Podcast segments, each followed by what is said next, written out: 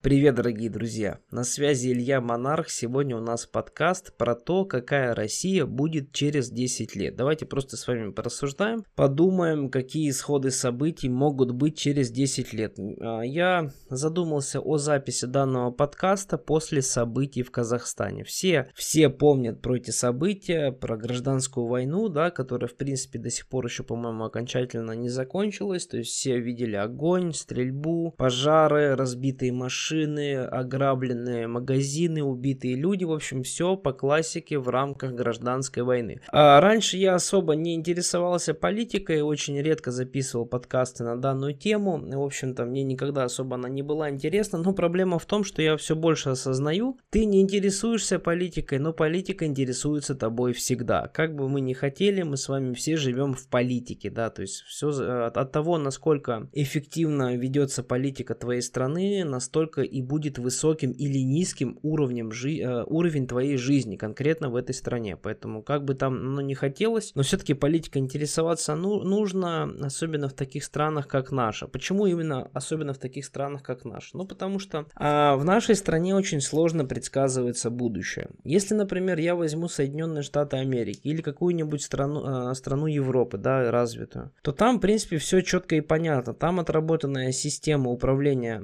страной, там там есть ограничивающие механизмы, там есть парламент, который действительно имеет вес и который ограничивает власть одного человека. То есть там нет власти у одного лица, нет централизованной власти. У централизованной власти куча проблем. Почему, собственно, да, я вот и говорю, что будущее в такой стране, как наша, предсказать сложно. Потому что централизованная власть, она предполагает отсутствие какой-либо оппозиции, отсутствие какой-либо альтернативы в политике. И если еще нет четкого и явного преемника, то абсолютно непонятно, кто же будет после. Кто же будет после. Если у тебя в стране нет честных выборов, если у тебя в стране нет э, оппозиции, то хотя бы, может быть, есть какой-то преемник, и можно заранее предсказать, что в этой стране будет. Но когда нет ни ни того, ни другого, то думать о будущем, конечно, достаточно сложно, потому что все зависит, опять же, от одного человека, все слишком централизовано. Что будет с этим человеком завтра, непонятно. Человеку уже 70 лет, это уже не молодой человек, в любой момент может все случиться. Может все случиться, и нам нужен будет новый какой-то правитель. Да? Кто будет новый правитель? Какие там э, споры, какие там разногласия у элит, никто не знает. Конечно, нам, простым тараканам, такие, такая информация недоступна.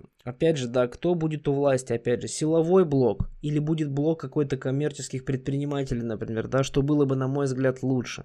Будет ли смена власти в дальнейшем или опять у нас будет правитель на 40 лет? То есть, понимаете, очень много вопросов, нет абсолютно никакого понимания, какое будущее у страны, потому что, опять же, повторюсь, все слишком централизовано. Это очень плохо, нет преемника. И я считаю, что и у самого же правителя да, главы государства в такой ситуации большая проблема и большая головная боль. Опять же, это можно видеть по тому, как э, Елбасы, да, вот э, в Казахстане, кто в курсе, там такой президент тоже, который сидел там 30 лет, как быстро он потерял свою власть и ему пришлось бежать. Опять же, это случилось только из-за того, что отсутствуют какие-либо регуляторные механизмы. Нет оппозиции, тебя некому защитить, тебе не с кем договариваться, нет альтернативной власти, у тебя власть только одна. Если ты с этой властью не дружишь, ты, естественно, вынужден из этой страны уезжать. Даже несмотря на то, что ты правил здесь 30 лет и вроде был бы там отцом нации. Но твое, твой статус очень быстро убрали, потому что власть у тебя слишком централизована и пожаловаться тебе негде. Поэтому, конечно, в таких странах, в таких странах СНГ, опять же, пример с Белоруссией тоже, да, все мы видим, насколько человек э, вцепился в власть, ведь власть это как наркотик. Если ты слишком долго у власти, то у тебя, конечно же, меняется мировоззрение, у тебя меняется психика, и если нет регуляторных механизмов ограничивающих, то, конечно, а, один человек, э, если находится долгое время у власти, он, соответственно, ну, творит то, что творит, да, ну, это прекрасно, в принципе, видно по странам СНГ. Все это видно, все это прослеживается. Если вы обратите внимание, везде, в принципе, одно и то же. И приходит все к одному и тому же, да. То есть человек обычно заканчивает тем, что убегает просто из страны,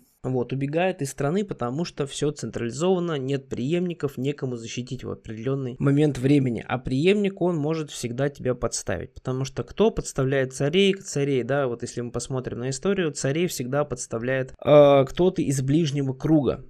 Вы можете сказать, что сегодняшний подкаст, наверное, про политику, так оно и есть, но потому что будущее страны, оно полностью зависит от политики. Полностью зависит от политики, поэтому если мы обсуждаем будущее какой-то страны, то, естественно, нам приходится обсуждать политику. А если у нас централизованная политика в России, то, соответственно, мы обсуждаем, в принципе, одного человека, да, потому что все именно на нем и э, держится. Вот, поэтому, что будет в России через 10 лет сказать сложно, но я точно могу сказать, что лучше, наверное, сразу же, по крайней мере, не станет. Лучше может стать только в том случае, если, я, я считаю, произойдет э, смена власти, и, соответственно, если придет какой-то более молодой лидер, да, то есть не лидер из поколения вот того еще Советского Союза, у которого очень отсталое, скорее всего, мировоззрение, если человек даже не может найти кнопку на Ютубе, чтобы подписаться, то есть он даже не понимает, что такое YouTube, как там подписаться, ну, представьте, насколько человек отстал от жизни, такой, конечно, человек не может править страной, потому что никакого, ни о каком развитии здесь